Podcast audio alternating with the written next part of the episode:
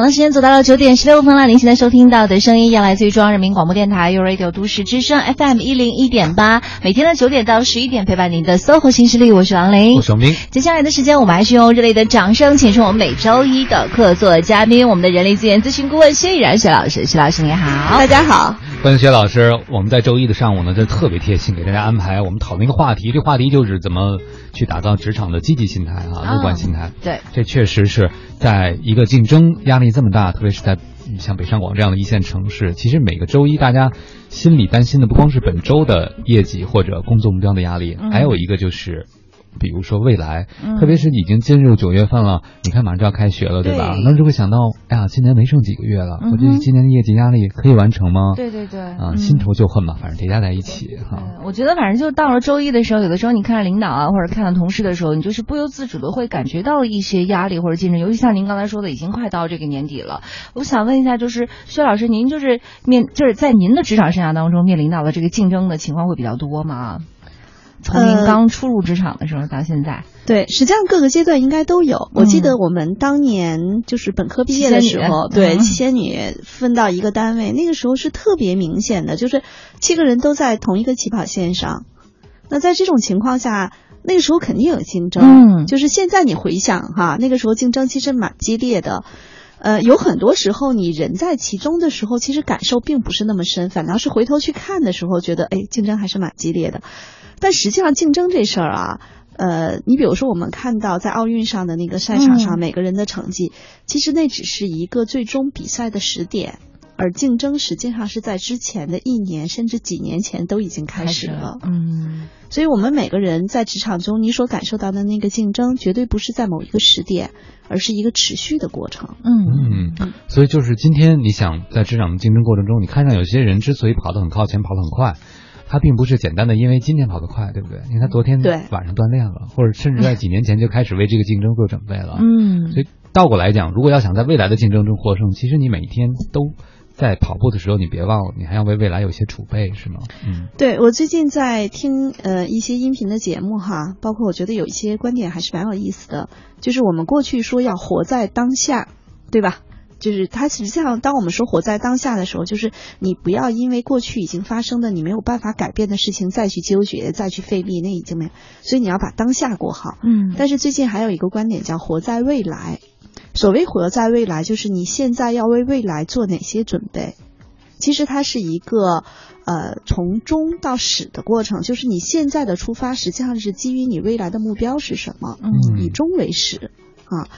那么我最近还在做一个好玩的事情哈，我们在做一些访谈的节目，在访谈的过程中，我们访谈了一些呃算不上太特别牛的人，但也还是在他自己的领域中比较牛的人。然后我我就会跟我的搭档一起访谈的时候，每次访谈完之后，我们俩都要再再聊一聊，总结一下，包括这篇文章怎么去写。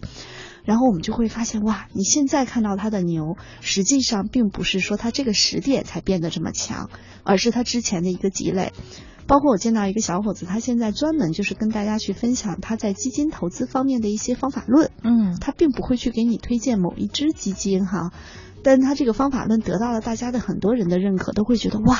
这老师讲的太清楚了。他说完之后，我终于知道这个东西该怎么去去思考了。甚至我有一个朋友去找他回来跟我说说，哎，我跟他聊完之后，我发现我炒股炒了十几年，那就是瞎炒。啊，那。我们跟这个小伙子在做访谈的过程中，我就发现有个特别有趣儿的点，就是他曾经在百度知道上去回答那个跟基金有关的问题，回答了七千多条。七千多条啊！对，也就是说，你现在看到他，呃，就在这个领域中，大家都非常认可他，是他那七千多条。对，不仅仅是他那七千多条的回复，然后他最近还在做一个好玩的事情，他在做一些呃跟基金有关的一些普及性的一些知识的教育啊，去拍一些短视频。那我们知道现在其实拍短视频，你首先得有脚本啊，得对吧？他没有，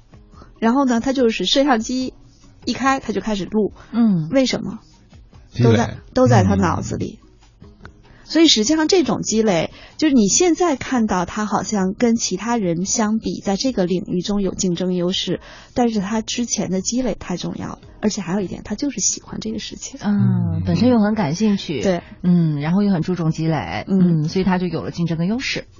对，说到这个呢，我就想到了我一个朋友，他以前每到周一也是特别焦虑的。他焦虑的不光是竞争啊，更重要的就是他觉得自己每天在忙，不知道去哪儿啊，没有目标感。对。他单位有目标，比如业绩压力，或者周围的小伙伴，他学某个专业的，那个专业的也有很清晰路径规划，但一直他觉得那路不是他自己走的，所以他每到周一的时候和别人在同一个职场的时候，别人可能挺安心的，他属于可能也不安分，就是他没有找到适合自己路径，他很难受。有的人可能就认了。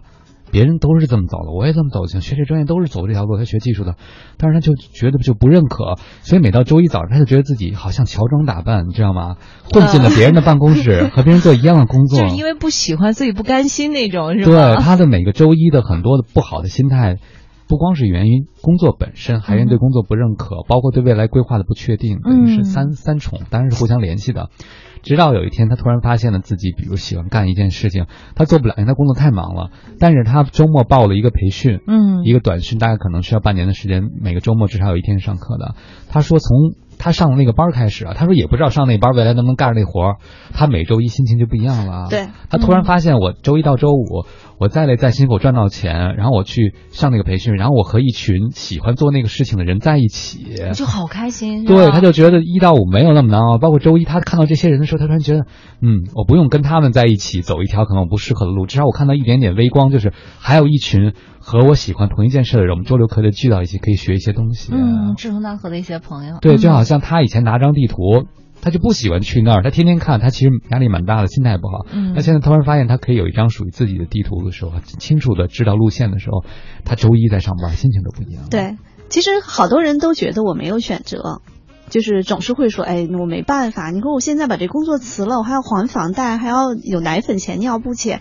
就大家一想到这些的时候，就会觉得啊，很很很很痛苦的去上那个班，然后只是为了挣那个工资。在这个过程中，那你想他在职场中是不会有好的心态，在竞争中他也不太会脱颖而出。其实汪老师刚才讲的这个例子，他实际上是给自己找到了一个更多的可能性。嗯，那个可能性是不是能走得通，其实也并不知道。那我最近在看一本书哈，这本书里有一个观点特别有意思，因为我们做咨询的，以前我们去给客户做咨询的时候，都是哗一堆工具方法之后，然后告诉他你就要这么去做，其实是在多个选项中选一条路去走。呃，尤其是在做一些偏战略或者偏规划性的这样的咨询的时候，它是一个自上而下的。但是我这两天在看一本书，他说用实验的方式去做战略的呃探索，其实说的就跟汪老师刚才讲的这个小伙伴很像。他说，任何一个人你要留出一些，就包括任何一个组织，包括一个创业公司，你都要留出一点时间和精力去做一些基于未来的你感兴趣领域的一些探索。嗯，这个探索很有可能就能成功。但是如果你没有这个探索，其实你真的就没有看起来就没有选择，只有在现在这个你不喜欢的地方，然后天天呃去上班的时候，你觉得那个打卡是很很痛很痛苦的过程。对呀，人还是要有梦想的，万一实现了呢？对，我就想起了我以前看的哪个跟越狱有关题材的电影、还电视剧、还小说忘了，他那个人就是。天天拿一小勺子挖地道，嗯嗯，那叫越狱，是呃是那个吗？越狱还是我忘了？肖申克救赎，肖申克救赎可能是啊，他拿小勺子挖挖土嘛，嗯，我就想，我说如果按照我们一般的逻辑来讲，用勺子挖一个地道出去，这几乎可能需要半辈子的时间，对不对？但是可能用勺子挖地道本身。就让他觉得人生是有希望的，对对对，就是我至少还朝着梦想，就像你说的，再挖一勺一勺的挖，嗯，这个就会让他每天同样，哪怕在被关禁闭，他的心情会不同，对。不对啊？至少我在想，那些都不重要，重要的是天黑之后或者没人看我的时候挖那个，嗯，这其实就改变了他面对生活的整个的状态，对。嗯，所以其实呃，我们有很多人都会觉得说啊，我上大学的专业是我老妈给我选的，然后我当时也就所谓按照老师的说法，要找个专业对口的工作，然后我就干上了这个我特别痛恨的工作。嗯，但实际上有很多时候，呃，永远实际上你可以给自己留一个小的岔路，去探索一下。包括我经常老开玩笑这句话，我说。公司为什么给你发工资啊？你那么开心，凭什么给你发工资？然后那么开心，就该给公司该发工资。所以有很多时候，你要找到另外的一些补给的方式，哪怕是你的兴趣、你的爱好，甚至你可能去做一些志愿服服务，不管是什么，找到一些方式，能让自己的心态找到一种平衡的状态。对，嗯，哎，王老师，我想问一下，您刚才说的那个朋友，他得等一周的时间，然后去参加那个培训，他等于说那个培训其实还是挺高额的，是吗？对，大概可能需要几万块钱，需要几万块钱，所以对他来讲也是。个挺大的投入，但是他觉得特别开心和安心。嗯他后来发现，他说我以后做不做这事儿已经不重要了。当我突然发现我能够触摸到那群人那件事儿的时候，我觉得对我来讲就是对一周最好的疗愈。嗯最后其实他我觉得上的不是一专业培训，嗯上的是一心心理培训，你知道吗？他每周期待等于一周就像那个橡皮筋儿一样被拧麻花一样嗯拧得很紧了，然后到那儿就松开了对，嗯但是我觉得每个人都可以去做一些让自己在一周、在一年内有些盼头的事情，对。因为那个专业你不去学，你也不知道会不会做。他可能学了以后发现这专业其实也不适合我，嗯。就是因为我有一个梦，嗯没有嗯走进过在看清过也不会做，但是就这样不断去试的过程中，你会发现这个人就和周围人不一样嗯，我觉得这个频率也不一定说是一周一次啊，或者咱们一个月一次也行，或者每天晚上坚持抽那么几分钟的时间，甚至就是半个小时时间出来，都可以去冲着自己这个梦想去努力一下。对，特别是他上的那个班上的很多同学也和他一样，做的并不是现在的工作，嗯他们上那个学是跨界有点，所以大家就可以一起慰藉。因为在以前那单位里，所有人都觉得他想太多。嗯，这不都挺好的吗？对啊，啊他工作其实就是比别人累点，但挣的也不少啊。嗯但是在那儿，他找到了一群叛逆分子，你知道吗？嗯嗯他就会觉得他和这些人在一起，他有生命力。绝对是心理课。吐槽课了哈，嗯九点二十七分了，这样我们也稍微休息一下哈。呃，王铮亮，王铮亮的这一首《Together》送给大家，我们马上回来。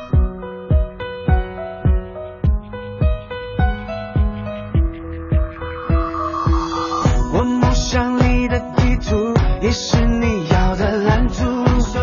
以视线清楚，无惧现实残酷。你肩膀上的国度，也有我找的态度，所以默契同步，撑起一片欢呼。We together 不轻易认输，嘿嘿，We together 替自己做主，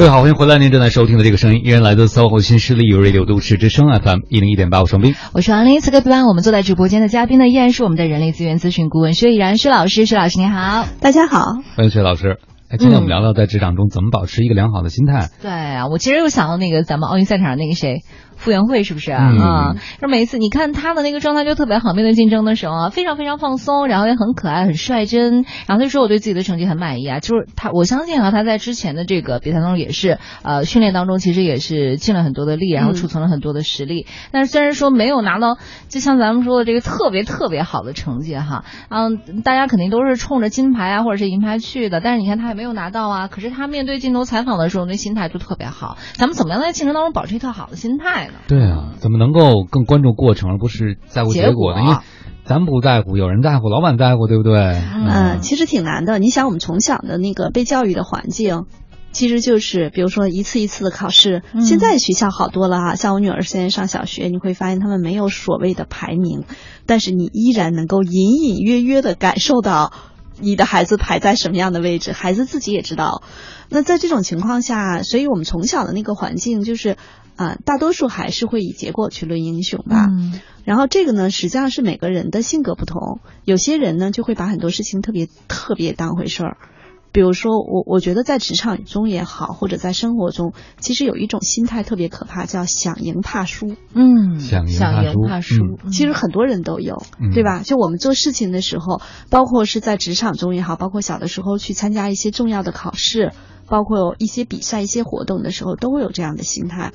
那么在这个时候，其实有的时候我会建议大家适当的放低自己的期望值，嗯嗯就是它是一个心态调整的事情。嗯就比如说，哎，如果有，如果得到，当然更开心；然后如果得不到呢，也就这样呗。嗯或者说，比如说我的这个名次应该是能够到进入到第三或者第五，然后我就跟自己说，哎呀，前十名就行了。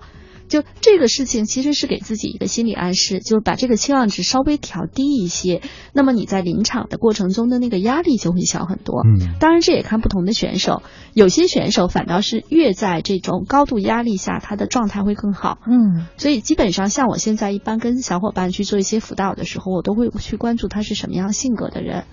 比如说，如果他的性格中有一些胆小。或者他相对内向一些，对自己内在的标准比较高，然后很害怕外部评价中对他有一些不利的因素的时候，那这样的人我就会建议他二一些，打着引号的二一些，就不要那么在乎。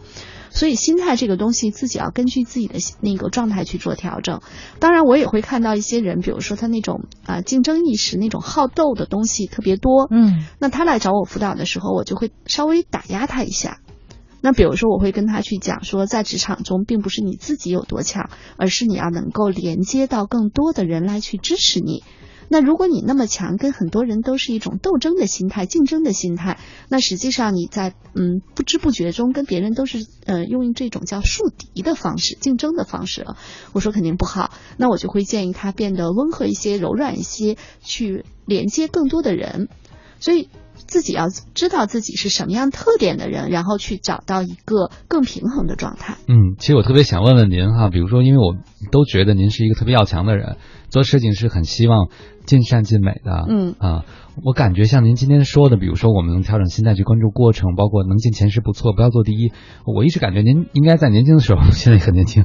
在更小的时候，应该是一个永争第一的人。会不会觉得这样的心态调整也是需要一些时间历练的？也要有一些积淀。嗯，其实汪老师是很了解心理学，心理学其实也会去讲说，我们一旦习惯了一种方法，你吃得到甜头了，你就会把这个方法用到极致。对吧？的确，我从小，我现在想一想，我是比较争强好胜的这样的人。嗯，就是呃，我小的时候特别调皮，其实学习一般，但是呢，我总有一个本事，就是在所有的科目中，我就只有总有一科学的比大家都好。嗯，其实还是争强好胜嘛，就是因为自己没有那么爱学习，做不到这个。科科都很好，但是至少要找到某一科比较好。那么在工作中，其实也会是比较争强好胜的，甚至可能有的时候，呃，我原来在公司里面做的时候，就会发现自己说，哎，这个事情必须要这样做，不这样做坚决不行。嗯，会有这样很强势的那种风格。但后来我也会发现，这种状态，呃，是有问题的。两个问题，第一个问题就是你给自己很多心理的压力。就现在我如果是在高压力状态下，我自己能够似乎感觉到我的表情都会变得凝重。嗯，对自己真的好像是能够感受到。然后呢，第二个实际上你对周边的破坏力，就比如说我如果在特别忙的时间要完成一件事情，我先生和我孩子都会躲我远一点。因为就是那种气场，其实是有杀伤力的。嗯嗯。然后，比如说我先生一看，一看我进入到那个状态的时候，我先生就叫我闺女说：“走，咱俩去地下室看电影去。”他俩就开始躲着我了。那么，其实自己也要学会去调整，就是我能够，呃，我现在说可能稍微有一点点小小的吹牛，叫能够做到收放自如，就是我能紧起来，但是当我紧过这个目标、这个任务达成之后，我会告诉自己可以放下、放松下来。但是鉴于你第一个有这个能力，第二个你有觉察，我有觉察，就你知道你不会把这个紧张的状态一直保持下去。因为我周围很多朋友，他之所以后来越来越大家不敢理他的，是因为他那个高压状态已经成为一种惯性了。他吃饭也很快，说话也没有耐心。然后你会发现他和你相处的时候，他人完全不在这儿。嗯，时间久了，你就会发现他已经被上升了，给他的事业或者竞争压力上升了，所以你就没有办法跟他在一起了。肖老师这种的话，就是场合的话会分得很清楚，然后具体做什么事情的话会分得很好。但是我觉得有些人他是把竞争意识带到自己的相处过程当中来，有的时候你跟他可能就只是说，哎，你觉得我穿这件衣服好不好看？他就一定是要说出他自己的看法，就是而且是强把自己的想法就是强加在你身上，就是在言语上面也一定要胜过你。对呀，那这样的。人他必定会变成孤家寡人的，就呃，其实觉察很重要哈。就是我们说在职场中需要竞争吗？需要。反倒其实像我刚才讲的，如果一些相对来说性格稍微温和一些的小伙伴，我反倒建议他多一些竞争意识。比如说这个周末我辅导的一个小姑娘，她大概工作两年多了，她原来所待的那个环境呢，相对呃简单和温和一些。然后他最近新跳了一个工作，这个工作呢其实是有一点点竞争性。他，我问他，我说，哎，大家都是怎么评价你的优势啊？他说，所有的人都认为他比较认真、负责，然后比较 nice，很多事情大家让他做，他都会去做。但他突然发现，哇，进了一个什么坑里头呢？就是因为他这种性格特别的温和，但是他内在其实是有期待的，但是他的外表的方式呢，其实特别的温和，他性格很温和，所以他慢慢变成他们这个部门的助理了。嗯，就是什么一些贴票据的事情啊，打个电话。然后这个小姑娘她自己觉得这是不这不是我内心的期待，我期待未来是在某一个专业领域中是成为一个专业人士，我不嗯能是一个打杂的人。那在这个过程中呢，我就会去教她叫抢地盘儿。嗯我们说在职场中抢地盘儿其实是个负向的词，是说你这个人很占地方啊，去跟别人斗争啊。但是我这个打着引号的抢地盘儿，其实是教了他两个方法。第一个方法呢，就是你要想一想你在哪个业务线上去成长的时候，你要先积累哪些能力。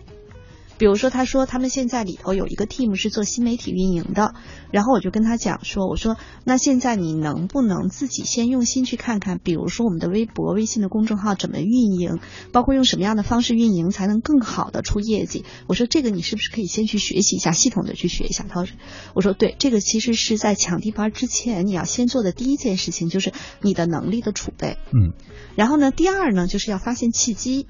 因为实际上我们知道，在这种新的创业公司啊，小伙伴的流动率非常高。嗯其实他现在在这个部门实际上是做，他觉得有点打着引号的助理，但是他的部门的 leader 其实特别认可他，对他也特别好。然后我就跟他说，我说你可以去关注另外一个机会呢，就是你新媒体的那个小组的负责人很有可能他也会有一些职位上的变化。我说在那个时间点，你可以去跟你老大说，哎，让我做一段时间。就这种抢地盘取决于两点，第一个你自己要有意识的去准备，第二，实际上在合适的时机你可以去争取一下。这才是我们所说的在职场中看起来并不是正面发起竞争的一种，呃，有准备的去做一些事情。嗯，所以其实还是要想到说，不光是心态调整，因为有的时候确实这个事情改变了，你的心态才能变好。但你之前因为一直把自己放在一个就是说谁谁来了我都不说不，比较说低的一个帮我的帮状态。嗯对，结果其实当时你的心态有点弱势心态的，，对，结果别人就会觉得，那既然什么你都能干，而且你不抱怨，那就说明你什么都能干，嗯对吧？对时间久了就形成固定的相处模式，他的心态就越来越差，对越来越觉得没有人看重我。但实际上，如果他不为自己做出点什么主动的改变和坚持的话，他这个心态也很难调整过来。对啊，我说心态调整一定是基于事儿去调整的。当然，自我觉察很重要，就是我嗯知道我自己要什么。首先，我们说知道我是谁，就是我是一个什么样的人。然后，我对于我未来的期待是什么样？就我们心里头其实对自己，你可以画一个画像，嗯就是我希望我在职场中是以一个什么样状态出现的。比如说，你可以用五个关键词去描绘一下自己，比如说专业范儿，比如说比较有亲和力，或者说你比较强有力都可以。你找出这样的三到五个关键词来去形容，那是你自己的一个期待的状态。那围绕这个期待的状态，你要去想你如何才能够做到。那么如何做到，实际上是基于事儿是做到。对，心态调整啊，我们说是你遇到困难、遇到压力、遇到挫折的时候，是需要一些心态的自我的建设，包括也可以找你的小伙伴去做一些呃心理的辅导，这个都是可以的。但是在职场中，最终拼的还是实力，嗯在奥运赛场上，最终拼的也还是实力。就还是你的武器库，是不是？对嗯 好了，九点四十四分了，我们还是稍微休息一下，来自于张靓颖的一首《放轻松》，送给大家。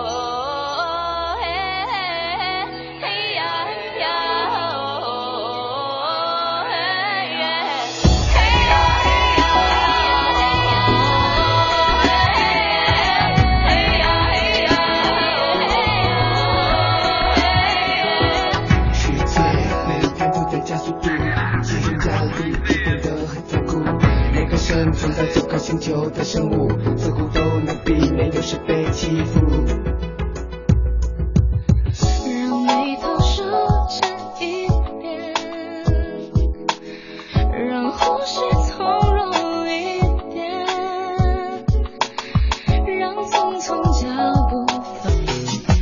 了，时间走到了九点四十九分啦。您现在收听到的声音啊，来自于中央人民广播电台 u Radio 都市之声 FM 一零一点八，每天的九点到十一点陪伴您的 SOHO 新势力，我是王琳。我是王斌，此刻跟我们一起坐在直播间的嘉宾依然是我们的人力资源咨询顾问薛毅然薛老师，薛老师好。大家好，薛老师刚才跟我们讲了，说在职场中，如果你觉得你心态很被动的话，或者心心情不好的时候，除了调整心态以外，更重要的是要有行动。因为如果不行动的话，光靠调整心态也有问题啊。嗯哼我记得有一个朋友就跟我说，他说：“哎呀，你看现在各种文章都是调整心态。他说有时候调整心态了，这个人吧，时间久了可能就就想着我怎么能够调整，通过调整心态来解决一切问题。嗯但有的时候这会让你逃避去面对一些真正要解决的问题。我觉得对您您说，啊，比如刚才崔老师说的那个，在单位里一直做的打杂的事儿越来越多，越来越多，哦所有人都给你很多打杂的事儿，其实你就需要勇敢的说不。这东西嗯再调整心态，你还是要去说不，你还要承担第一次说不带来的内疚感，甚至是当你说不以后，别人就说：“哎，小张怎么变样了？”嗯是吧？以前嗯非常干什么都干，现在怎么好多事儿他都不不帮忙了？这什么意思？翅膀硬了是不是？你要承担很多之之后带来的这个后果。虽然你要调整心态，告诉自己说你拒绝他们不等于你就错了，嗯但是这个承担压力和成长的过程可能会有不舒服的时候，有一段时间你会不舒服哈。对对，一定会不舒服的。其实人就是这样，就是当你，呃，去改变一些你过往的一些做事的风格和方法的时候，最开始肯定是不太舒服的。嗯那但这个时候，就是我觉得你需要呃更清楚的知道我到底为了什么。就是当你清楚的知道你的目标的时候，其实这个阶段性的不愉悦的感觉，你就可以去接纳。那我之前还辅导过一个学员，她比较有意思。实际上，这个女孩呢是属于做事情非常认真和靠谱的，但是因为她最开始的就是呃大专毕业就工作，她的初始学历不是很好，而且是从那种很基层做起来。她虽然现在已经能够做到比较高的 level 了，但是她自己内心的那个自信心是不足的。嗯所以她最近刚换了一个工作，她又找我，她跟我说，她说薛老师，嗯、我我现在这个工作是这样这样的情况，你觉得我怎么样才能更好的去开展？而且我接了一个新的呃团队，这个团队的基础特别差。说怎么怎么样，然后他就跟我说，他说那你给我提几个建议吧。我第一个建议说不要把自己做低了，嗯，就他整个的那个人的风格是永远愿意把自己放在一个比较低位的角度，低姿态很低调，对，很低调，调。但是他现在新到了一个，我说你现在其实是叫空降。嗯就是在这种情况下，你空降到一个已经有了的平台上面去做总监的时候，如果你的位置放低，你很有可能 hold 不住相关的人。嗯所以很多时候，我们一定要知道，人应该在不同情境下学会去调整自己的心态和风格，而不是用同一个心态和风格面对所有的情境。嗯哎，其实我觉得灵活性就是一个人成熟非常重要的标志。嗯你会发现，为什么有的时候你会请教一些职场资深的人士，他该怎么办？就是往往年轻人就是一根筋嘛。嗯我就觉得这个事儿只能这么办，想不出除了 A 之外还有 B、C、D、E、F、G 这些不同的答案。但当你接触的人和事儿多了，你会发现很多的时候不只有一种方案。所以我有时候就跟好多朋友说，如果你们着急的时候发现只有一个答案的时候，你先别着急，你就想想有没有第二个、第三个，甚至有没有一个答案是可以把 A 和 B 吧至少结合在一起。有人说这个事儿，比如说我要不就得罪人，A。要不就比如说实现自己的利益，但有没有可能既没有那么得罪人，又部分的实现自己利益？有时候是可以找到这个 both at end，就是既右的一个答案的哈。对，的确是可以这样的。就是我经常跟大家说，就是在工作中、在生活中，我们不要做那个叫呃，有有些人的选项哈，就是我只我只有一个选择，要不就这样，要不就不这样，对对对对吧？嗯我说你那就不叫叫做选择题，那叫做判断对错题、嗯 y e s or no。我说真正的选择题至少要有三到四个，甚至更多的选项的时候，你才谈得上选择题。嗯包括有人问我说：“哎呀，薛老师，我现在这个单位这样那样，我是不是该跳槽啊？”或者总是问我这样的问题。我说：“你拿到三个 offer 之后，你再想你该不该跳槽。你什么选择都没有的时候，你坐在家里想跳槽，你可不跳不动吗？”对，有一个朋友问我说，他三十多岁了，他说人到这个时候再去追求当歌手的梦想晚不晚？嗯，对，什么？他就觉得他自己此生的职业梦想是当一名歌手，啊但是他现在做的职业就是办公室的工作。嗯哼，他唱歌唱的还不错吧？嗯就是我没有专业的耳朵，可能大家就会觉得比一般人都唱得好。嗯基本上他在 KTV 一张嘴，可能大家就觉得为什么要来？嗯对，嗯当绿叶子。然后他就说：“那我现在如果真觉得发现内心的目标，我就是觉得唱歌的时候心情最好，嗯我就想去唱歌。你觉得晚不晚啊？嗯你你知道他问我完了以后，我就说什么叫当歌手哈、嗯他的感觉就是，如果他立志当歌手，今天就应该辞职，然后拿着吉他就出门唱歌这种感觉。就他的答案非常极致。啊，就非呃非黑即白对我说你是想当歌手还是想当明星啊？这两件事是不一样的。嗯你要当歌手，你完全可以在业余时间去去尝试给别人哪怕免费驻唱，对不对？对如果你唱得足够好，你其实分析过来，他其实想觉得说，我现在做这工作又 low，挣的又少，我要去当歌手，那没准就火了，火了就赚大钱，我就可以过上我梦想中的生活了。嗯但是这样的情况下，他当然只能全职去追求梦，被人打造，比如签个经纪公司。但如果你真的就觉得当歌手是件快乐的事情，你就可以业余时间，因为我知道好多人业余时间都在玩乐队，对不对啊？嗯人家也也没有矛盾说一定要辞职，所以他就给自己很大一个压力，我要不要辞职？就去当歌手，就没有一个中间协调的路径。这生活和工作完全可以分开的。我觉得我特别好的那个闺蜜，她就是挺神的，就是她也会摊在我身上，就跟小姑娘一样，然后天天在那边跟我说宋仲基啊、老公啊什么的这种。但是他跟他的，因为他还是一个公司的一个中层的领导哈，然后但他跟下属沟通打电话的时候就完全变了一个人，雷厉风行。然后见到客户的时候，可能又是另外一个样子。但是我觉得这个完全是可以分得开的，就不用说我一定要把我生活的状态带到职场上，就会把我职场的东西带到我朋友身边来，这是完全不一样的。嗯，他当他每一种，比如说情绪状态或者每一种角色，甚至如果我们用个极端的比喻，他每一重人格，对不对？嗯他都有机会在生活中找到实现的机会的时候，其对呀实这个人肯定心态是好的嘛。是的，嗯嗯，好了，九点五十五分了，这样我们还是先稍微休息一下。大家有什么问题哈，也可以在微信上面跟我们一起聊天。微信的公众账号搜索添加都市之声为好友，发送文字留言就可以了。我们整点过后马上回来。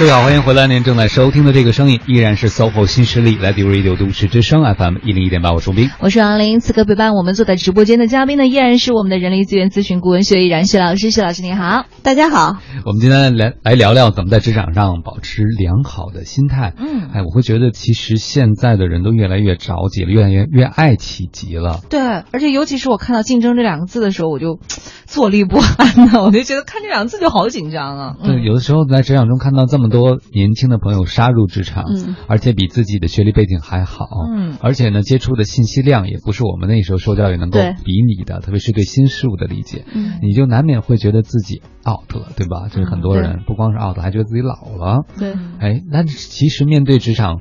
前后的夹击，我觉得保持一个好心态还真是挺难的。但如果你乱了阵脚，比如说你明明是一个八零后，然后你非要变成九零后，嗯你可能反而也失去了自己在竞争上的某种优势啊。所以我们就想问问依然老师，我们该怎么看待在职场中，比如说有新人杀入，然后你会觉得你在职场中不往前走或跑不够快会被追杀，但实际上这是真相吗？还是说你应该有稳定的自己向前走的一个路径和节奏？呃，我身边会有一些朋友，他们会来跟我吐槽说，他的上司比他年轻，嗯，就是后来的人后来居上。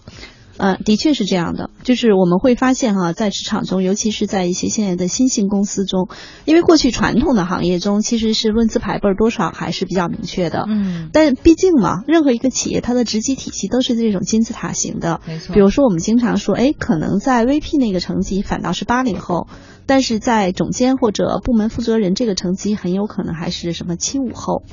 这很正常。哦因为你可能是七零后，你就已经在那个部门或者部门总监或者部门经理那个位置上了，嗯但是你升不上去了，那夸从外头某一个大财团空降过来一个 VP，可能他是八零后，可能比你小几岁。嗯，一般来说，慢慢的，其实，在职场中，只要你有十五年以上的工龄，你就会接纳这种情况。往往是什么呢？往往是可能他才只有三五年或者五六年这种经验，他会发现，哇，现在刚杀入的小伙伴那么强，他们知道那么多，而且他们甚至都有了很多。因为现在的孩子们，他们在上大学或者上研究生期间，他们有很多社会实践。嗯我之前认识一个朋友，他呃本科四年，研究生三年，这七年中，他跟我讲，他这七年除了学习之外啊，人家学习还老能拿什么国家奖学金之类的。除了这七年这个学习之外的事情干了那么多，干的我都啊啊，我都很惊讶的那个状态。那这样的小伙伴杀入职场，他一定不像其他的那些人是那种按部就班、一步一步提升的，他能够快速，就跟坐火箭的速度就提升上来。嗯所以他经常会去带一些比他年呃年长的，就他团队里头的很多人都比他年长。那我问他他是怎么去做的，他说实际上现在的职场中，大家可能会弱化年龄之间的差异。嗯，比如说，原来在很多传统的企业中，大家可能都会开玩笑叫哥叫姐，大家现在可能都是直呼名字，所以年龄就显得没有那么重要。嗯，但是这个年龄不重要以后呢，可能另外一个事儿变得很重要，就是说怎么在竞争中保持优势。我别嗯多混了五年，还白混了，对不对啊？呃，这个事情其实是需要客观去看待的，人和人真的不能比。啊，我看到这个，个小伙伴的时候，你知道他哪年？他八七的。嗯，看到之后我都惊呆了。嗯 我是会觉得，嗯、他不，甚至我可能心里头啊，我安慰了一下自己。我跟我的搭档访谈完成之后，我说：“你知道他哪年的吗？”嗯，然后那我说他八七的，我那搭档啊，眼珠子都快掉下来了。然后我那搭档说了句话：“哎，这世道没法混了。”然后我就开玩笑说：“我说，因为他其实就我们说的这个小伙伴，他是很另类的。嗯，就是实际上你不能把他就，如果你在职场中遭遇了这样的人，你千万别把他当竞争对手。因为你们俩根本就不是一个级别的，是吗？对，嗯甚至我可能开玩笑说他来自火星。就有的时候啊，这个其实也是一种心态的调整。每个人，因为在职场中，我们就你就像其实跟体育比赛似的，有些人可能，尤其是像我前两天上周二来的是一个体操的运动员嘛，对的，嗯，我正好上周二开车的时候听节目，我就在想，他说他那个经历，他一直从市队儿到省队儿，他都不太费力气，但是他永远是第一，这是什么？嗯，这是天赋。嗯，对，就人和人的天赋不太一样。如果我们在职场中遭遇了这样的从火星来的小伙伴，那我们就认了吧。哎，那薛老师，您刚才提到一个词啊，就是竞争对手，咱们应该把什么样的人列为自己的竞争对手呢？把自己，就跟自己去比就行了。对就我基本上是我一直就是很多年，其实可能我是一个有竞争属性的人，但是我好像一直是在跟自己竞争。嗯，而不是说特别关注于外界同期的这些小伙伴对的成长。就是我跟自己竞争的前提，其实还有一点就是我非常会了解自己的优势和短板，嗯我不会去跟自己的短板较劲。嗯那在这种情况下，我跟自己的短板去较劲，费了很长时间。当然，这个短板哈，如果每个人他会有一些限制性的短板，会让他其他的地方也会因此受到一些影响。比如说，我就呃，我先举个例子吧，我就认识一个小伙伴，他其实各方面能力很强，但是他就在公众表达上面会比较弱，所以他会很吃亏。这个在我的概念中，它叫限制性短板。嗯我一直在帮他把这个短板突破起来。他只要这个短板突破了，他其他的能力实际上就会凸显得更好一些。那我说的短板是什么呢？比如说，我做事情其实是较快准，但是呢，我不太适合把一件事情做得特别的呃完美。就我不是一个那种说精益求精的完美主义者，但是我特别快，然后我特别擅长去整合资源，所以有一些精益求精、比较完美的事情，我会把它外包出去。嗯那我就说我在跟自己竞争，我自己的短板我很清楚，那我在发挥我的优势，而且我隔一段时间我就要去反思一下，哎，我这段时间做了什么，有什么收获，我下一阶段还做什么。所以其实可能在职场中这么多年，包括现在自己做，我觉得我很少跟别人去竞争，更多的时候都是跟自己在竞争。然后我要求我每一段时间都会有一些变化，嗯，有一些成长，我觉得诶，反倒还挺好的。你这是属于内功的提升了，嗯，不断提升自己的内功。因为有的时候你再看你的竞争对手也没有用啊，你只能做到就是每天比自己可能像游泳游得更快一点，嗯每次都打破自己的记录，这是你唯一能做的事儿。但可能很多人之所以觉得竞争有压力，是因为老在左顾右盼。对，看旁边的人怎样怎样。往里跑前不行，我得拽他，我得把 他拽回来，嗯或者说别人有有追过来了，但实际上这除了让你心态更不好以外，可能无助于你发挥出自己最好的一个水平和能力。嗯当然，有的时候确实需要别人做参照，但是参照了半天，如果你不能把你的内功修炼好，把你的成绩提上去，这种参照也没有什么意义啊。对，因为的确每个人的优势太不一样了，而且就像我刚才讲的，咱们上次采访的那个，呃，就是他是做体操的，是吧？对那个是更看天赋的。嗯然后在职场中，我们也会发现每个人的天赋真的不太一样。就如果你把那种呃各方面很强的人，你可以把他做成榜样，但是不要把他做成竞争对手。因为如果比如说我我现在我也会说，我为什么喜欢去做这个访谈的节目？因为这个访谈的节目，我访谈的都是在各个领域比较独特的人，他可能未必是大咖大牛，但是他很独特。那他们身上其实都能够，我从他们身上能够抓取到一些有价值的点。这些点有可能我未必能够真正完全去模仿他，但是我可以把他那个点，呃，像开外挂的方式先加到我这儿，说不定哪天我能用上。嗯，化成自己的动力和内力。嗯，对嗯，我就想到了那个你学特项的那傅园慧，啊，他其实他游的时候他不知道自己游了多少嘛，对他也不？在乎啊对，他就只在乎一件事，拼命的游，拼命游，嗯，拼命游，这就是他能为自己做的事情啊。对所以有的时候心态好的人，你都会发现，在生活中心态好的人也是这样的，他不太容易跟别人去比较，嗯就说别人有什么我没什么，不太会的，他比较看重说我有什么。我能用我现在有的这些资源或者东西做一些什么东西，是因为这完全是可控的，但之外的东西就不可控了嘛。嗯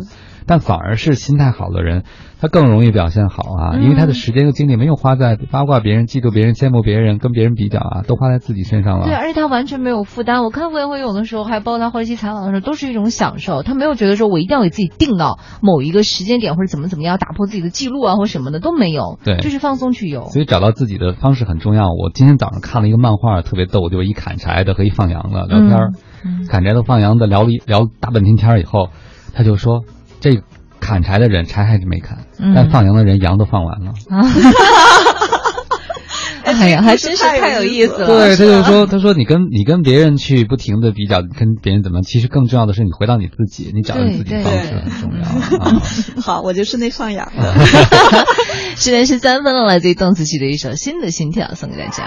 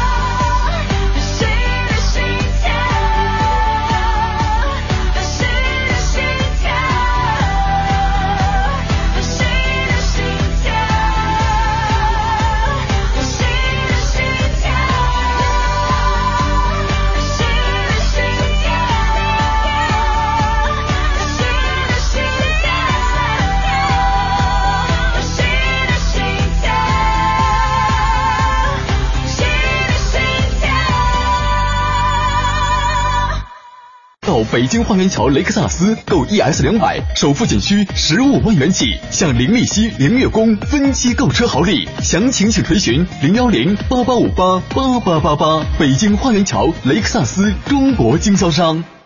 生活在北京，就听都市之声，锁定 FM 一零一点八，生活听我的。大家好，我是李霄云。这里是 U Radio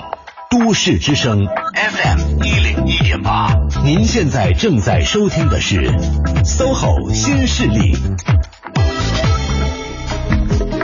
好了，时间到了十点十七分了。您现在收听到的声音也来自于中央人民广播电台 Radio 都市之声 FM 一零一点八，每天九点到十一点陪伴您的 SOHO 新势力，我是王琳，我是王斌。此刻陪伴我们坐在直播间的嘉宾呢，依然是我们的人力资源咨询顾问薛毅然薛老师，薛老师好，大家好。嗯，我们看到有个听友问了个问题啊，他说他自己在团队里还蛮资深的，一向也受主管的赏识，可是最近来了个新同事啊，表现特别突出。他呢三个月自己没攻下来的项目，对方新来的这个同事啊，一个月就拿下了，主管呢也是大加赞赏，他就感觉压力特别大，他就觉得这个心慌慌嘛，不知道主管心里怎么想的。呃，他说最近主管也有机会向上升一级，他的位置就空出来了，这主管的位置啊，原本我的胜算很大，现在的情况就让他心里特别没底儿。嗯呃，简单的说就是他在他的主管本来要上升，他是有机会晋升的，但是来一新人比他工作表现更突出、更能干，结果呢，新人受到赏识之后，第一个他自己信心受挫，第二个担心啊，这回升职没有机会了。嗯嗯，看到这个问题，我就明显的感觉这小伙伴叫乱了阵脚，嗯，压力很大，压力很大。实际上是这样的，我们换一个视角来看，我们看在企业内部，我们去晋升、去提拔人的时候，从哪些角度去思考问题？嗯，就是有的时候啊，它真的不像奥运会的那个叫游泳比赛，你看谁快，谁到终点，对那东西是非常清晰的。但是还有一个比赛叫跳水，嗯跳水比赛的时候有评委吧？嗯评委打分，对，还有一个是那个叫难度系数，对什么什么翻多少圈儿那个，对吧？那在这种情况下，最后出就跳完水之后，大家是不是都看着哇出来成绩了，然后又出来一个成绩了？所以并不是说比赛结束了就知道谁是冠军，对，它是一个很复杂的因素。我可以告诉大家，在组织内部提拔是个更复杂的因素，它要考核中诸多的方面。你现在这个团队的小伙伴他进来了，他的确代表着他能力很强，但是这个时候如果是从组织内部去提拔的时候，我们去看看他是在这个点上的能力特别突出，还是他所有的专业能力都特别突出。即便他各个方面的专业能力都很突出，但是他带团队，他的组织协调跟各部门沟通的能力是不是也足以能达到？也就是说，这个新来的小伙伴要想胜过你，他需要方方面面，包括难度系数。我说的难度系数可能是组织内部协调沟通的难度系数，包括领导说提拔他之后对其他团队小伙伴看起来是不是公平合理的，它是有特别多复杂的因素。所以在这种情况下呢，如果我是这位提问的小伙伴，我就告诉他说：第一，不要乱了阵脚；第二，该怎么认真做还怎么认真做，不要以这一时的成败去看自己的职业成长。嗯很多时候，领导他一定不会因为这一件事情选择提拔他，还是选择提拔你，他一定是一个综合的思考。所以在职场中的竞争，真的不是这一时一刻说啊，我很快游到终点，我就是冠军，嗯不是这样。它是一个你要长期慢慢去积累的事情，所以别紧张。而且这个领导没准就觉得说，哎呀，这个新来的小王做项目这么厉害，你就一接着做业务呗，是对吧？对对啊，对嗯未必会胜任他做管理工作。嗯而且像薛老师刚才讲的，在职场中的竞争，你可能同时参加的不光有跳水，对吧？对还有很多其他的比赛，是一个综合多项全能的打分。十项全能的这种感觉，对嗯，对，所以你看看你其他方面有没有优势。但是这朋友还提到了，他说不知道主管心里怎么想的。我发现职场很多人之所以心态不好，就是很被动，不知道领导会怎么想，这回升职有没有我，不知道别人会怎么对付我，不知道最终会发生什么变化。那他有没有必要变得更主动一点？比如说去跟主管聊一聊呢？嗯，对，其实是可以的。就是人和人之间哈，其实我们呃，不管是在生活中的亲密关系，还是在工作中的上下级关系，我们很喜欢去猜。但永远是猜不出来别人想什么的，而且这个猜的过程中，比如说我现在猜汪老师在想我这句话是什么意思呢？其实猜来猜去，猜的都是我自己的心思，哪能猜着汪老师的心思啊？就猜嘛，你就从自己出发其。实我在猜，薛老师会不会问我一个回答不了的问题？您继续。对，所以在这种情况下，我觉得其实尽量不要去猜，其实可以去试探。就猜和试探是完全不同的两种方式。猜是你自己闷在小黑屋在那儿想，嗯试探呢实际上是一种互动。那你比如说，你可以跟你的主管聊一聊，说，哎，你看我在工作中，你觉得还有哪些方面其实可以做得更好？哎嗯嗯，那这个时候你就能听出来，比如说他给你的一些建议、一些未来的方向、一些指点，其实你可以看出来，你在他心目中是什么样的一个人。嗯另外呢，我们也经常会跟很多年轻的小伙伴说，如果你碰到的这个上级比较好，当然这要看你的运气了啊。如果你碰到的上级是愿意去培养你、去点亮你的人，其实你跟他沟通很多事情的时候，也可以把你自己的期待用一种比较合理的方式传递出去。嗯比如说升职加薪这种期待，为什么我说要用合理的方式去传递下去呢？因为升职加薪，其实你说你有这样的期待正常吗？正常啊正常吧人之常情。对，嗯但是不要跟领导搞成叫叫板模式，嗯，叫板给我涨，我就能较劲儿怎样。对，或者说我就觉得我应该这样，嗯那哪有那么多你就觉得怎么样？就是不能威胁，不能任性。嗯对，但是呢，可以说呃递个话说，哎呀，说那个说，哎，咱们公司下一次调薪大概什么时候啊？就你可能会去把自己的一些想法或者一些东西哈呈现出来。呃，或者用一些比较温和的方式把这种东西就是呈现出来，应该让他知道。或者还有一种说，哎，那个张总，我特别希望，比如说，如果明年有机会，能不能让我去那个哪个哪个业务部门去做一做啊？那这些其实都是可以提出来的，但是并不是去很强硬的提，是用一些温和的方式。呃，其实通过所有的这样的试探，你可以知道你领导是怎么看你的。嗯因为来找我辅导的小伙伴哈，有一些是涉及到职业转型，也有些是职业发展。如果是职业发展的时候，我经常会问到说，哎，你领导是什么样风格的？你现在的直接上级。然后呢，你觉得如果坐在我对面的不是你，而是他，如果我问你的直接上级，他怎么评价你？你觉得他会怎么说呢？那我就会发现有些小伙伴，当我问到他这个问题的时候，他特别茫然。嗯，为什么？不知道自己在领导心目当中什么样，因为他没有从这个维度去思考过这个问题。但是有些小伙伴就说：“哎，我领导其实他会说我有什么什么特点，或者哪方面做的还不够好。”那你就会发现，实际上他跟他领导是有一个信任和这种呃比较畅通的一个沟通的模式。但是如果你问到他的时候，他很茫然，那就说明他其实忽略了这个维度，他没有去想过。但是在职场中，如果你的上级，比如说他特别不好，那我觉得该跳槽跳槽。但是如果你的上级挺好，你就要跟他形成一种在同一个频道里面去交流、去沟通，然后去找到你更好的成长的契机，嗯也是一种抢地盘儿的模式，打着引号的抢地盘儿啊。嗯，想到了，就是前一阵儿大家经常提醒每一个职场人问问自己那个问题，就是如果你是你自己老板，你会花多少钱雇你自己？嗯，就是你打算出多少钱雇这么一人？嗯然后更极致的就是谈恋爱的时候，你愿不愿意嫁给像你一样的性格的人，嗯或者娶一个跟你一样的人？换到对方的角度上去考虑这个事儿。对，因为因为你知道很多的时候我们都在挑剔别人嘛，很少站到一个审视者的角度，就是说如果别人挑我们，他会从我们身上看到什么，或者不喜欢我们身上的什么。嗯这个时候好多人的心态就开始慢慢摆正了，因为之前就没有从别人的角度看见过自己，就是缺乏这种自知之明的觉察。嗯嗯，但是我想。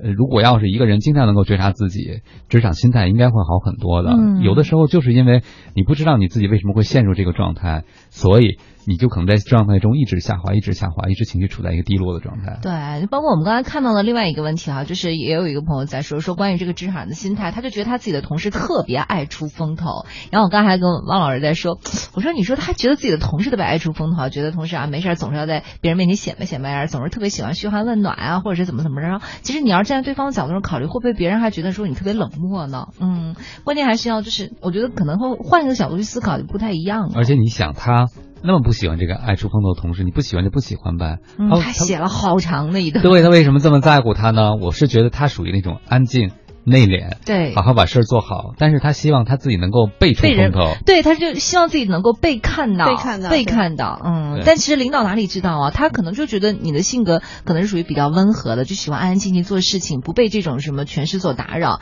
你也不想去当领导去管理，但其实他心里其实还是很想的。对，对呀、其实我们以前也说过，在职场中。呃你是金子，你凭什么让人家能看到你是金子？嗯就你自己不闪光，你怎么让人家知道你是金子？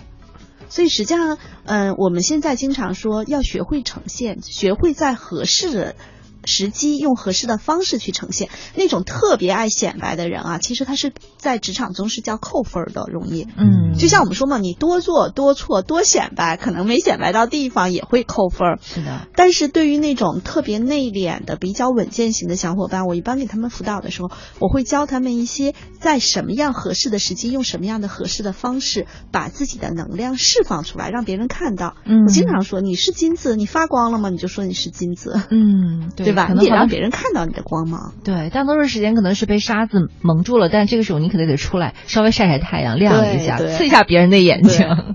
所以有的时候之所以心态不好，是因为把生活中所有该做的事情都放到了别人身上。比如说你在等着伯乐发现你，对但你忘记了先让站在伯乐眼前，对不对？嗯你觉得别人能够理解你，但是你忘记了先让别人知道怎么去了解你和走对进你。越是这样被动的朋友，就越容易心态不好。嗯，对把很多东西都投射而且是在外界。就是我们说的那种，你明显看到有职场中有一类人叫受害者心态，嗯所有的问题都是别人的问题。嗯，好了，十点二十七分了，还是先休息一下。来自于许巍的一首《蓝莲花》送给大家。各位有什么问题的话，依然可以通过微信跟我们联系。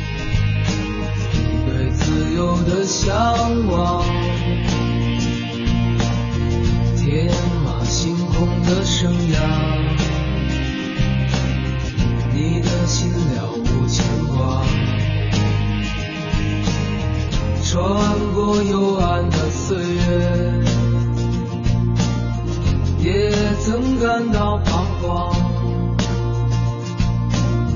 当你低头的瞬间，才发觉脚下的路，心中那自由的世界，如此的清澈高远，盛开着永不凋零蓝莲花。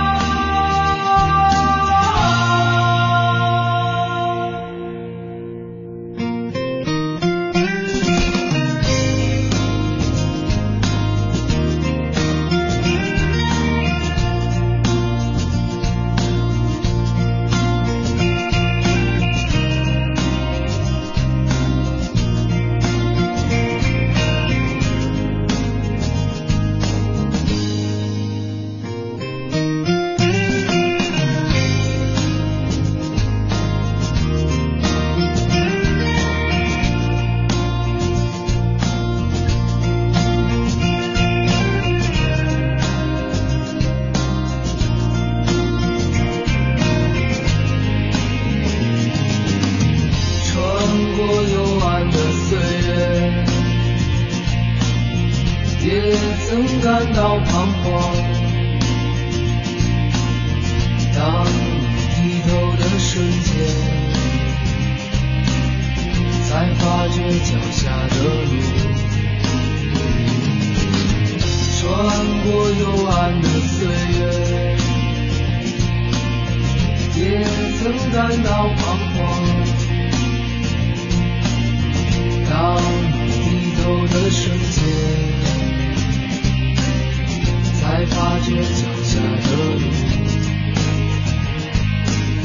心中那自由的世界，如此的清澈高远，盛开着永不凋零蓝莲花。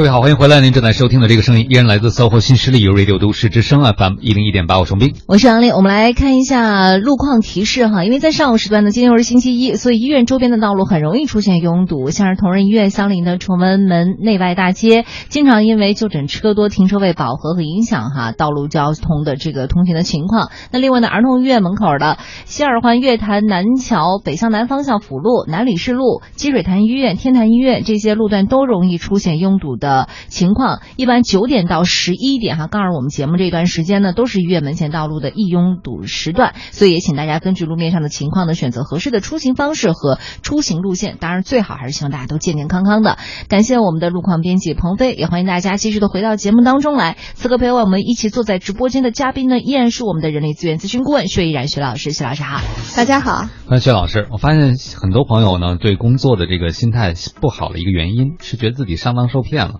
就是之前想象。进入这个公司或者这个工作该多么的美好，比如一些朋友去了一些知名的互联网公司啊，之后就发现那么累那么辛苦，食堂确实真的很不错，但是就没有食欲。嗯，这 不是你自己选的吗？对，但其实有点像我们经常讲所谓婚姻或者爱情的围城，对不对？嗯、进去之前都觉得特别特别美好，进去之后就失望了哈。特别现在很多职场年轻的小朋友，他们对职场有很强烈的理想主义的一个倾向，嗯、就是我来就是实现梦想的，我来就是自我实现的，但可能真实的工作并不是这样，可能会让他们失望。那面临这种好像自己被骗了。被招聘忽悠了，这样的心态该怎么去调整呢？当一份工作和自己想象的不一样的时候，嗯，首先，其实它可以跳一次槽。为什么这么讲哈？因为人就是这样，如果你在一个让你很不舒适的环境中，你觉得你上当了、受骗了，因为当然这个跟婚姻不太一样，因为婚姻离婚的代价太大了哈。但跳槽还还 OK 了。我觉得他如果实在是有这种受害者心态，他可以跳一下。呃，因为在这种情况下，他会觉得这个问题都是公司的，不是他自己的。嗯，如果他再跳一次，发现嗯，事情都大同小异，每个工作都没有那么多理想主义的色彩，而且有很多事情都是，呃，我们经常会说，在公司里头会有两类事情。第一类事情呢，就是你的上级今天跟你说往东，明天说不行，我们再往西，然后你想跟你上级说，咱昨天不是说往东吗？没得说，反正现在就往西了，就是所谓呃朝令夕改，在很多公司都有，不管是在大企业还是创业公司，因为实际上你不要你不能指望你的领导是先知。他也是在探索着、摸索着前行的。在这种情况下，经常我们下面做事儿的小伙伴就经常会用一句话说：“我们公司那个就跟拉抽屉似的，一会儿这样，一会儿那样。”我觉得这个其实有的时候你要去接纳。嗯，就有很多时候，我对于很多事情开始拉抽屉，我很开心，诶，又可以尝试新的方向，这也是一种心态的调整哈。嗯，第二个比较有问题的点，其实就是我们会觉得工作应该做一些高大上的事情，但是事实上工作很多都是很低。第一就是很简单的重复的事情，大家会觉得高中生就会做了，我一硕士毕业生来了，怎么还干这事儿啊？我觉得这个也是需要心态去调整。就是当你把这些看起来很微不足道的小事做到位之后，可能公司才会放手让你去做更重要的事情。嗯，因为想没想过，你觉得你可以做更重要的事情，如果你的上级不敢让你放手去做，实际上是他要为那个事情承担后果和责任的。嗯，所以每个小伙伴，很多年轻的小伙伴在公司呃参刚参加工作的时候，在公司中都会遇到我说的这两个问题。遇到多了，他也就接纳了，因为他知道这是一个现实中必然存在的事情。那这个好像经常有人开玩笑说：“哎呀，这个别没完没了的谈了，这个最后你发现和谁结婚都一样，对吧？当然和谁结婚肯定不一样了啊，我们不能支持那样的观点。但是婚姻中必经的一些事情是你要经历的，比如说磨合，对是吧？包括一起承担责任和压力，包括会有争吵的时候，这个每份工作也都有自己可能未必如你想象的，这个很正常，因为这世界并不是为你造的。对嗯。所以最终你还是会活成自己的。我觉得就是你的伴侣其实就是一面镜子。我觉得你不管是谈了多少次恋爱或者怎么着啊，嗯你从你最终的结果，如果你每次都很不开心、很不幸福的话，你从你的伴侣的这面镜子当中能够照到你自己，就是你自己到底想要是什么，你自己是一个什么样的人。对，嗯，我觉得所以找工作也是一样了。刚才我觉得薛老师那建议很好，你说再去换嘛，先跳槽吧，去试试啊，看到先试一试，就是因为你现在给他讲再多的道理，因为他他没有试过，他没试过，他不知道。比，嗯，对，然后其实我总结了一下哈，在职场中容易出现的几种心态问题，其实是几种。第一种就是我们说的叫受害者心态，他觉得嗯所有的问题都是别人的。嗯哎那这个其实是最可怕的，就是如果我们遇到这种情境，想让他走出来挺难难的。因为在他的呃底层的逻辑中，我没有错，错误都在别人身上，凭什么让我改啊？嗯但事实上，如果这样的人他要想有变化，他首先要从自己的那个角度去入手，就是说，当外界所有的环境都没有发生变化的时候，我能做什么？嗯比如说刚才汪老师讲那个例子，他说他花了几万块，他的朋友花了几万块钱周末去上一个培训班，那其实那就是他能做的事情。嗯诶，他做完那个事情，他是不是就觉得开心了很多？其实他那个工作环境没有任何变化，但是他心里头其实多了一种什么感觉呢？就是，啊、我只是穿上我这套面呃这个。呃呃，装备，然后到这儿来打一场游戏。我真实的生活是在星期六，嗯他实际上是把自己就是变成了两个不同的角色，在不同的电视剧里去出演。那但是他自己就会知道，说我还有更喜欢的事情，甚至我也不用跟你们去说那么多。其实还有一点哈，就是在职场中，如果你的公司里的人都是那种风格，跟你格格不入，你也不用跟他们说太多。嗯他们说话你就点头就行了，你不用把自己的观点非要强加给他们，因为可能就不是一路人。但是你可以在你的工作之余找到另外的一些跟你能有共鸣的小伙伴去交流，因为人嘛还是需要交流的。哎，而且我想，心态不好的时候也未必都是坏的时候。我觉得现在大多数人追求快乐，这个非常值得鼓励和支持，但是并不等于我们排斥痛苦。我问的很多职场中的大拿，他们可能收获最多的是在一份让他们最痛苦的职业里，或者最不如意的事情中，他们反而反思成长了很多。特别是当你经历一份很不如意的工作的时候，就是你吃过很烂的食物的时候，你再次吃到一些别人觉得没什么特别呀、你会觉得特别，你的幸福指数会激增，对而且你会懂得感激。当你第一份工作就挺好，你就会想更好、更好、更好。其实这是个无止境的事情。而且现在我们大家经常说叫孤独本身是非常有价值的，嗯因为你如果在人群中大家都很嗨很快乐，其实你知道吗？那个大家都说那是一种很浅层的一种心呃内心的那种，不管是生理还是心理的刺激，在孤独或者无助或者比较有压力的状态下，其实人能够深度去思考，嗯能够想明白一些事情。嗯，像前一阵儿那个微信上流行的一篇文章嘛，题目大概的意思就是：姑娘，你这病爱情也治不好。嗯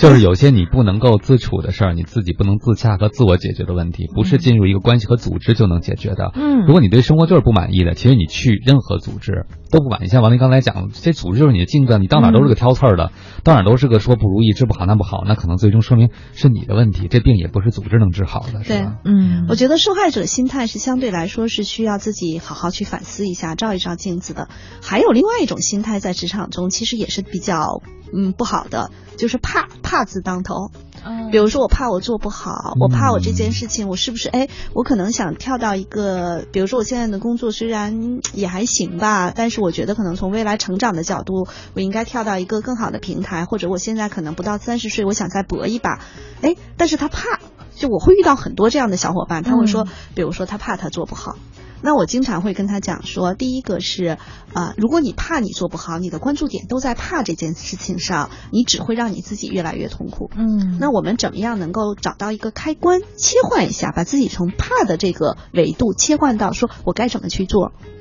那一般来说呢，我就会给他们打一打气给他们一些哎，对，给他们一些这个 呃一些激励的方式。我会跟他讲说，呃，不要怕出错，出错了你以为谁认识你啊？嗯，对吧错了也是你领导的责任，是吧？而且还有一点，真的，我们觉得很多那种内向的小伙伴怕出错，他总是怕，他其实怕的是外部评价。嗯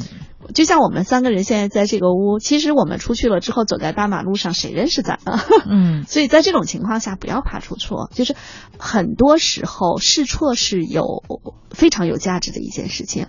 而且再有一点，尤其是领导跟你说：“哎，小薛这事儿你去弄吧。”然后你可能说我不敢。其实当你领导说让你去做的时候，他心里是有数的，他在为你兜底儿。嗯所以千万不要怕。还有一点呢，就是如果你真的觉得这件事情是一个新的、有挑战性的，对你来说有一点难的任务，我觉得你要想一想你之前能做什么准备。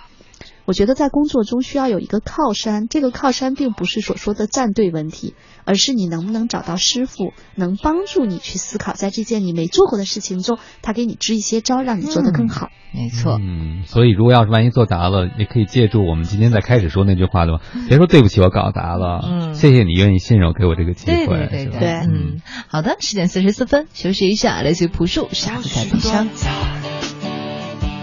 或许难开，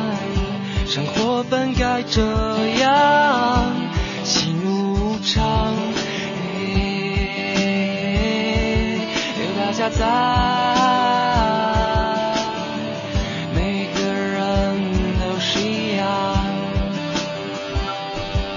于是我就忘记了自己，随风摆动着身体，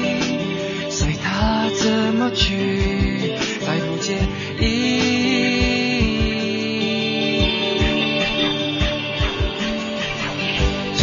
你们一起分享，baby，相互依偎着度过这儿的每一天，right。只想和你们彼此爱恋，baby，别让我独自沉入悲伤之海。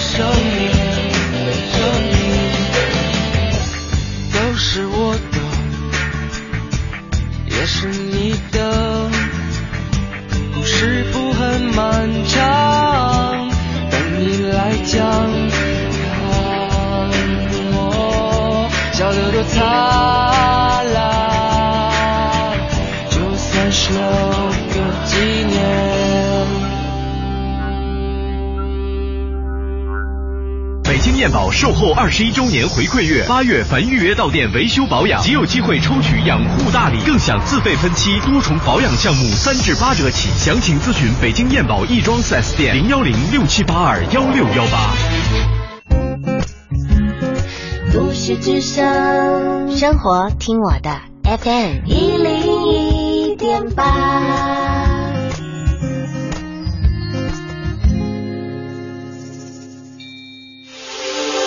这里是 U Radio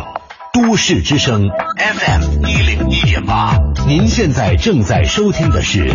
SOHO 新势力。时间到了十点四十八分了，您现在收听到的声音呢，依然来自于中央人民广播电台 u Radio 都市之声 FM 一零一点八，每天的九点到十一点陪伴您的 SOHO 新势力，我是王琳，双斌。此刻跟我们一起坐在直播间的嘉宾呢，依然是我们的人力资源咨询顾问薛毅然薛老师，薛老师好。大家好，欢迎薛老师。今天我们聊的呢，职场好心态哈。我觉得职场中可能大多数时候，压力是让我们心态变得不好的重要的原因。其实刚才我们也多多少少说到了，嗯我们特别想问问薛老师啊，当您压力大的时候，呃，一般都用什么方式来调整自己呢？嗯哎，说起来这比较有意思。我上周访谈的一个行家，我在跟他说到一些话题的时候，他当时给我们举了一个例子哈。他其实说他是一个呃以学习为主的，就是他专门讲告别人怎么样能够快速的学习，哎，包括比如说你要考 CPA，嗯他会教你一套方法论，让你怎么样在最短的时间把这个学习学得非常好。嗯那他当时跟我们讲一个比较有趣儿的事情哈，他说，嗯、就专注力这件事情的训练是有方法的。就我们会发现，比如说很多人说啊，我就该看书了，然后我吃了两个薯片，喝了一杯酸奶，然后还在晃，嗯对吧？好多人我们学习、复习东西、复习考试前都有这个感受。然后他跟我们讲的方式呢，其实就是你要有一种刻意的训练。他说跟那个巴甫洛夫的那个狗似的，就你刻意训练之后，到那个时间点的时候，那个开关就咔就拧过来嗯条了。件反射，啊、他说他自己的方式就是听一首曲子，只要听到那首曲子，他就能够快速的进入到那个一个非常专注的学习状态。哎，他在讲这个故事的时候，我就在想，我是一个当有一些紧急或者艰难任务的时候。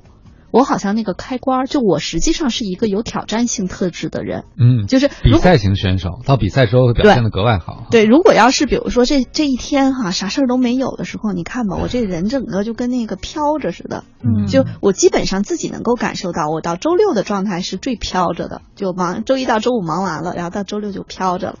但是真要是嘣来了一事儿，比如说在高压力状态下，我就直接能够快速的进入到，就我其实，在那个时候我就会变得非常的理性和专注，嗯去思考我还有什么办法，嗯我还有什么办法能对于这件事情能够快速的去解决。嗯那么，呃，压力其实也分为很多种，有一些压力是基于我工作或者我角色所带来的一些挑战性的任务，我觉得会比较好。其实我比较害怕一种压力是那种，嗯，其实我不是一个在人际方面没有优势的人，但是人际方面的优势会让，呃，就人际方面的压力有的时有时候会让我叫烦躁。嗯啊就比如说任务的压力，我会快速切换，嗯但是基于人际的压力，有的时候我会烦，说，哎，这事儿到底怎么跟他说啊？真烦，嗯 就都会有这样的事情。嗯，我有一个好办法可以告诉大家，就是有的时候实在不行，就是这样。这是我跟我一个客户学的，就拖一拖，甭搭理他，一会儿这事儿可能就好了。对，有的时候这事儿就没了。嗯就人际方面，因为人际方面的压力，有很多时候你在那个刹那想找各种各样的方式去解决，因为人际的压力往往它背后是跟情绪有关。嗯不管是跟我的情绪、对方的情绪，还是不管是在家庭中的，比如说亲子关系，包括夫妻关系，还有在家里的这种关系，包括可能跟工作上的客户的关系、合作，只要是基于人的事情，我都会告诉自己说，先放一放。先缓一下，嗯，有的时候发现放一放这事儿好像就自然而然就没了。嗯，有的时候他去找别人了。啊，对。就你其实并不是那唯一的一根救命稻草，对嗯所以有的时候你要分清楚是不同的压力来源，然后你要根据自己的特点去面对这个问题。有的时候适当的放一放也是个方式。嗯，遇事则缓，缓则圆哈。嗯但是年轻的时候就觉得得第一时间做出反应，嗯特别是那些习惯解决麻烦的朋友，每天都有个大列表，今天这事儿干了干了干了，所有的挠头的事儿都要今天解决了才可以。但有时候有些事情解决不了，那就是老天告诉你就得等等，是吧？呃对但哎如果一些特别能干的朋友，就希望说我还有搞不定的事儿嘛，但这是会给自己徒增压力。有的时候暂时那个事情就是谁也没有办法，等一等，只能等着。对，而且真的是跟人有关的事情，有的时候你真没什么办法，因为大家都觉得各说各有理，那就别说了。嗯，嗯还有就是天时地利人和都得占尽了才能做。对哇，那我估计我的列表十条，每天九，那我可以再等等，跑步可以跑，然后剩下九条都躲。哎，施老师，我想问一下，您刚才说就是对事情的时候，你可以很快的就来进行处理，哪怕是处在一个比较飘的、放松的状态。对你是自己有自己的开关吗？嗯对，我觉得好像，呃，我不知道这个开关是怎么训练出来的，就是当事儿来了之后，我好像能够特快的进入到状态。就嘣的一下就可以进入进去了。哦，嗯，我觉得其实很多的人，呃，事儿来了以后呢，花太多的时间调整心态了，而忘了其实迅速进入行动是调整心态更好的办法。对哦，就是你先去做吧，然后在工作过程当中可能心态很多人都说我要调整最好状态再去做，觉得这样结果会更好。但有的时候这样就没完没了，有对时候你那个。心态的调整，有的时候太矫情。呃，对，说的说的不太好听的话，其实你是在一个沼泽地里心态的调整，有的时候很难走出来。但是你一旦把自己放在那个事儿里头了，可能那个心态自然而然也就调整过来。这其实有点像写稿子，嗯，你老觉得有灵感，被催挺好的写对，但实际上你真的开始写了，慢慢慢慢很多东西就出现了。对，嗯想起来我们最近发那篇文章，就关于拖延症嘛。其实拖延症最好的方式就是你不管先去干先先干起来，先让它就第一步只要动了，后面的事情就好办了。嗯但是如果你一直不去动，说我等了状态再去动，那那状态且等不来呢。对，对甚至在朋友圈里发几条，哎呀，我有拖延症啊，怎么办呀，什么什么的，然后就会越拖越久。嗯，嗯，而且当人开始行动的时候，哪怕就像我们说的用勺子挖个地道，也不知道什么时候会有结果。但是开始行动之后，你的聚焦点就改变了，你就开始想到我怎么行得更有效率。而且这个时候生活就有掌控感了。我觉得很多心态不好的现代人的最大的问题是，其实失控，环境失控，竞争对手是失控的，业绩目标是失控的。嗯但回到你可控的一小步，像王林刚才讲了说，薛老师可能会把人际关系放在一边，先做自己可控的，原因就是人际关系有很多不可控对因素，对不对？对嗯。嗯，好的，那哎呀，时间已经到了十点五十五分了，因为时间的关系，我们到这儿可能要先暂告一个段落了。薛老师、王老师要总结吗？嗯，我觉得就是失控的时候找薛老师就对了。嗯，好。人际关系失控的时候，咱们可以先缓一缓。反正事情失控的时候的话，可以先从自己上来找找原因哈。星期一的早上，也希望大家能够以一种更好的心态来面对着我们所谓的这个竞争，多笑一笑吧，可能也会开心一些对，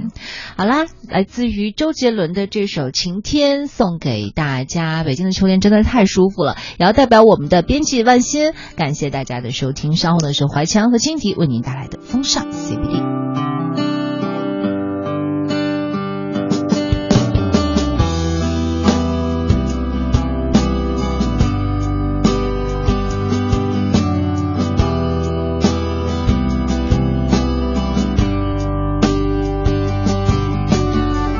故事的伤。